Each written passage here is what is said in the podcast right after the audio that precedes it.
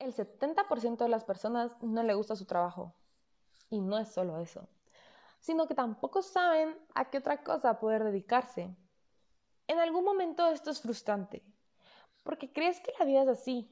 Y lo peor es que consideramos normal esos pensamientos, porque hemos tenido una educación industrializada que sigue un margen de enseñanza para todas las personas y no nos enseñan a cómo ser auténticos.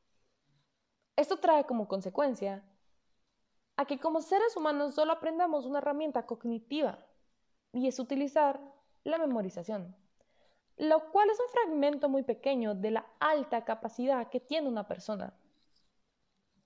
Conforme vamos creciendo y llegamos a ese punto de nuestras vidas donde empezamos a cuestionarnos qué es lo que realmente queremos estudiar o cómo nos vemos en el futuro, hace que nos hagamos las mismas preguntas que todos se hacen, pero sin embargo, que todos se las hagan no significa que sean las preguntas adecuadas.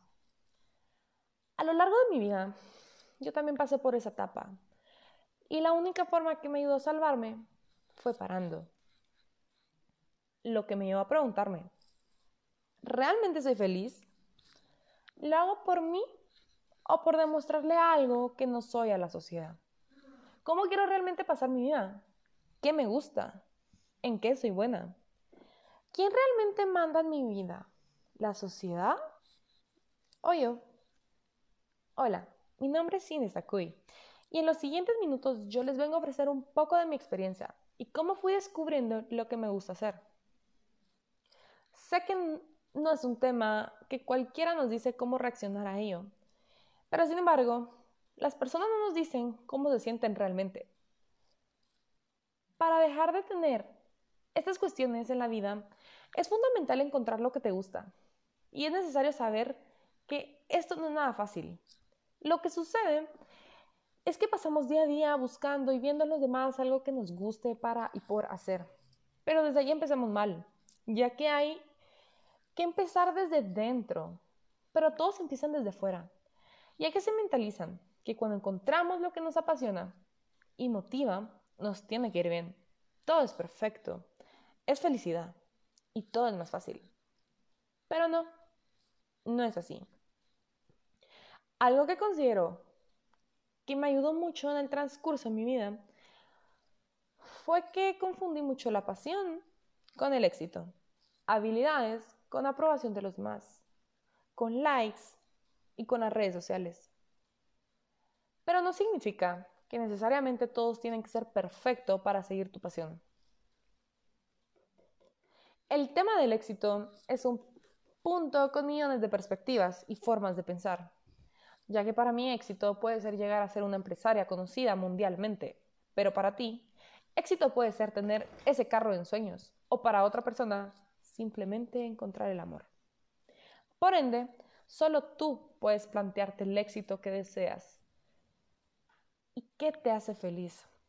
Caemos nuevamente en el tema de la pasión, ya que la pasión va más del ser que del hacer.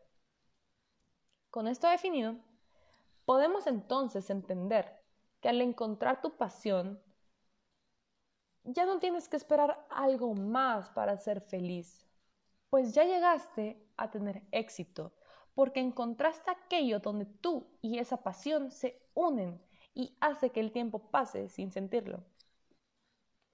Pues llegas al punto de haber encontrado tu razón de ser. Este punto de tu vida lo puedes distinguir cuando lo haces todo con placer, sin importar la dificultad, lo haces hasta gratis en cierto punto de tu vida, porque lo haces por y para ti, porque tú y eso se funden y se vuelven uno. También hay que dejar claro conforme pasas tu vida puedes ir cambiando de pasión, pero así es la vida, ir encontrándote y conociéndote a ti y entender qué es lo que tu corazón y alma desea. Algo que me ayudó mucho fue dejar de oír y ver a los demás, dejar de presionarme, y comparándome con las demás personas, dejar de decir, es que voy a decepcionar a mis papás, o simplemente dejar de decir, lo hago porque así toca. Y fue así como perdí el miedo de hacer lo que mi alma me pedía a gritos. Dejé de posponer salidas con mis papás porque no tenía tiempo por las tareas. dejé a un lado la aprobación de la gente por medio de las redes sociales y dejé de aparentar una vida que no tenía. Dejé de esperar, porque siempre decía, voy a ser feliz cuando llegue esto, pero realmente no tiene que llegar nada para ser feliz, porque todo lo tienes ya en ti y solo depende que te tomes el tiempo de reconocerte mejor. El autoconocimiento es un tema muy difícil en la vida de las personas, porque es complicado que nos tomemos un tiempo para pensar en nosotros, en qué nos gusta hacer, sentir, comer o ver. Para llegar a este autoconocimiento no es fácil, porque vas a pasar por momentos muy dolorosos de tu vida, pero estos momentos te llevarán a un proceso reflexivo mediante el cual la persona adquiere la noción del ser, de sus cualidades y características. Por lo que al no tener autoconocimiento nos lleva al punto de ir esperando aprobación y reconocimiento por los demás. No sentirte suficiente porque otra persona no te lo dice. Y también hay que ser consciente que no siempre le vamos a gustar a todo el mundo. Pero lo que importa es centralizarte en ti, en tu vida, encontrar eso que te ayuda a construir todo lo que la sociedad requiere. Hablado lo anterior, entonces quizás se pregunten, pero ¿cómo sé cuando llegue a mi pasión? Pues cuando actuamos como ser, es en el momento donde estás, pero sin esperar nada a cambio. A mí lo que me pasó fue que dejé que la sociedad me dijera que era tener éxito. Dejé creer que hacer lo que me hace feliz no era algo que da dinero. Y lo que más me afectaba para seguir mis sueños era el típico comentario de las personas que me decían, pero ¿de qué vas a trabajar? Lo que me llevó a seguir el camino incorrecto, la universidad incorrecta y en caer en un colapso de estrés. Recuerdo con claridad que estaba en una cama de hospital el 13 de febrero del 2020 y algo en mí pedía pausa. Y por primera vez en mi vida escuché la voz de mi interior y decidí parar. Me salí de la universidad en la que estaba y decidí tomarme seis meses para pensar en mí, en lo que realmente quería en mi vida. Y luego de casi un año de lo sucedido, puedo decir que encontré realmente lo que me hace feliz y es estudiar. Estudiar una carrera que me permite desenvolverme y crear lo mejor de mí estudiar una carrera que me permite construir mi futuro, pero a su vez me permite el tiempo de construir y trabajar en mi día con día. Lo que sucedió primero es que me dejé influenciar por alguien más y no por mí. Muchas personas cometen el mismo error todos los días y es darle mucha responsabilidad a lo que hacen y esto genera que sea cansado, que no lo hagan porque les gusta, a pesar que sí les guste, pero le van perdiendo el verdadero valor. Ojo, no quiero decir que darle responsabilidad a algo sea malo, pero quiero decir que darle mucha responsabilidad a algo genera angustia, estrés, poco gozo, miedo a que salga mal, miedo a no triunfar y más. Lo mismo pasa con la profesión, porque la sociedad crea barreras y prejuicios dependiendo de qué profesión tienes. Y realmente tu profesión no te define como persona, ni tampoco te marca tu estatus social. Lo que creo que realmente sí te da un estatus es cómo aprovechas tu vida, qué haces para alimentar tu ser y especialmente cómo te sientes tú. Y puedo decir, por mi experiencia, que pasé casi dos años de mi vida estudiando algo que no me gustaba, estudiando algo solo por un mejor estatus social, por cómo me iban a ver las personas, cuando la única persona que me mira y siente a diario soy yo. Por ende, entendí que no podía condenarme toda la vida, solo porque en un punto de mi vida no tomé la decisión más acertada. Y me llevó a experimentar, a conocer y aclarar mi camino.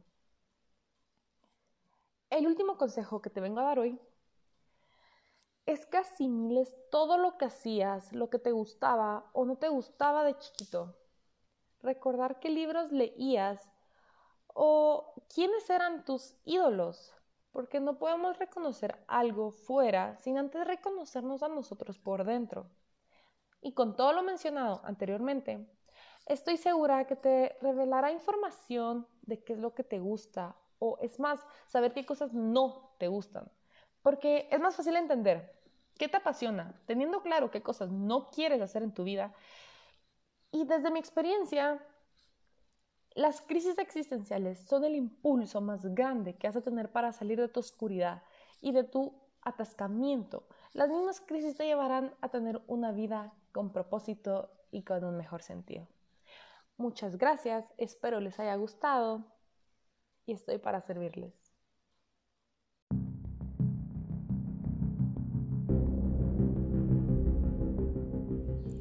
La muerte es un tema delicado en la sociedad. No todas las personas lo logran tomar con el mismo sentido porque cada persona tiene una ideología distinta. Morir, una palabra tan corta, pero en lo personal me genera una sensación inexplicable.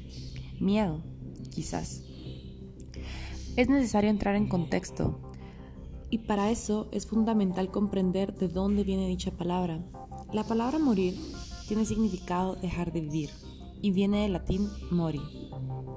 La vida no es más que el presente y creo que en esta época de pandemia fue cuando más entendí esto, porque la vida se va. Todos piensan que en esta vida no hay nada seguro, pero una vez escuché esta frase y me marcó para siempre y la quiero compartir con ustedes. Y dice, en esta vida lo único seguro que se tiene es la muerte. En estos pocos minutos que me quedan, quiero compartirles una pequeña anécdota que quizás a algunas personas les servirá. La muerte me generó un miedo en el cual dormir no podía ya que se me asemejaba a que la oscuridad era lo mismo que morir, especialmente en el momento del encierro por el que pasamos todos. Conforme iba pasando el tiempo, me daba cuenta que los momentos que más valían eran las emociones, los sentimientos, el contacto físico y espiritual. Mientras más tiempo pasaba y me quedaba en casa, mejor me conocía y aprendí a escuchar mis pensamientos y mis emociones. Creo en que mi ser es poderoso y que la muerte tiene que pasar por cada persona que está en la tierra.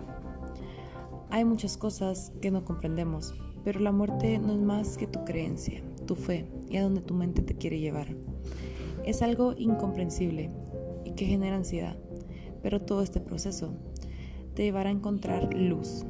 Realmente no puedo decir que sea la luz después de la muerte, pero entender todo este proceso te llevará a encontrar la luz en tu vida y es lo que importa.